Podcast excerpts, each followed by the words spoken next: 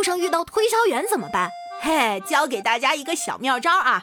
上一次一个健身房销售拦住我，我接过他递过来的宣传单，拿走他手中的笔，默默地在上面签了个名儿，一起还给他，跟他说：“嗯谢谢你的支持啊！”然后大步流星地走开了。我操！哎呀，防不胜防啊！欢迎光临，请讲段子。我靠！我买的花瓶快递又给我摔碎了。我教你一招，特别好用。我之前给别人送瓷器时，都会在箱子每一面上用粗体字写上“开光法器，镇物在内，永世压制，不得起风”几个字，再画几个郑重其事的符。嗨，这样的包裹送出去，通常都是完好无损的，一路到朋友手中。这也可以。上次还有一朋友反馈说，快递师傅电话里带着哭腔问：“哎呦，箱子磨穿了一点，怎么办呢？”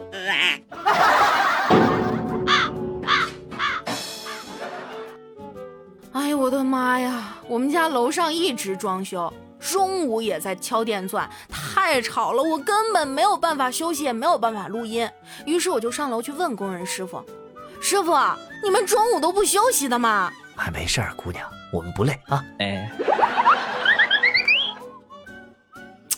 我觉得东北文化有问题，是真的。我初中的时候偷着喝酒，让我爸知道了，给我爸高兴坏了，还给我炒俩菜。K.O.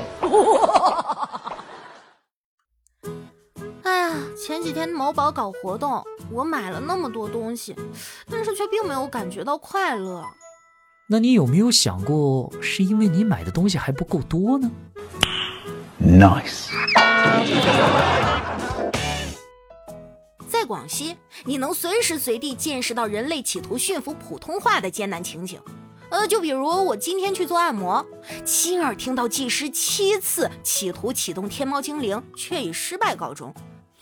其实吧，我也挺能理解天猫精灵的心情啊。如果有人连续叫我七次。爹猫蜻蜓，我可能也不会认为这是在喊我。搞错了，再来。我太难了。三兄弟在森林里发现间木屋，桌上摆着喷一箱的饭菜，三人大吃起来。谁知屋主突然回来，那是个坏巫婆。她挥舞魔杖对老大喊道：“嘿，敢喝老娘的酒！”于是老大被变成了酒桶。他又对老二喊道：“你敢吃老娘的饭！”老二应声变成了一个饭桶。这时，在一旁吃着马肉的老三面如死灰，咬舌自尽了。这什么破梗啊！太烂了！哎，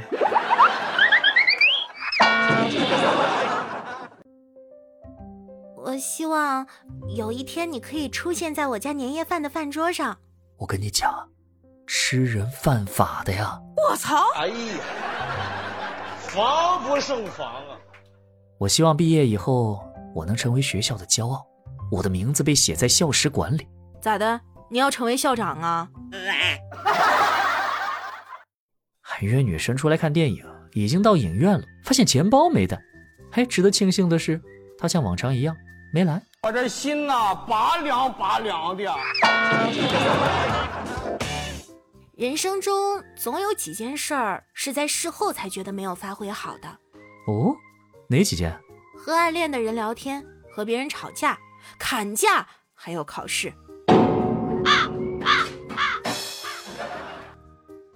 上数学课一定要认真，老师说的每一个字、每一句话、每一个公式都要好好听进心里去，不然你上课会睡不着的。Oh no！你大爷！奉劝各位一句：如果你要学车考驾照，尽早学，千万不要拖。这事儿吧，就是越拖越痛苦。最好在高中刚毕业的那个暑假就懵懵懂懂、迷迷糊糊的给学完。呃，毕竟那会儿年纪轻，比较能挨骂。方便面真是一个神奇的东西啊！瘦的人吃，别人会说：“哎，你老吃方便面，怪不得这么瘦。”而胖的人吃，别人又会说你老吃方便面，怪不得这么胖。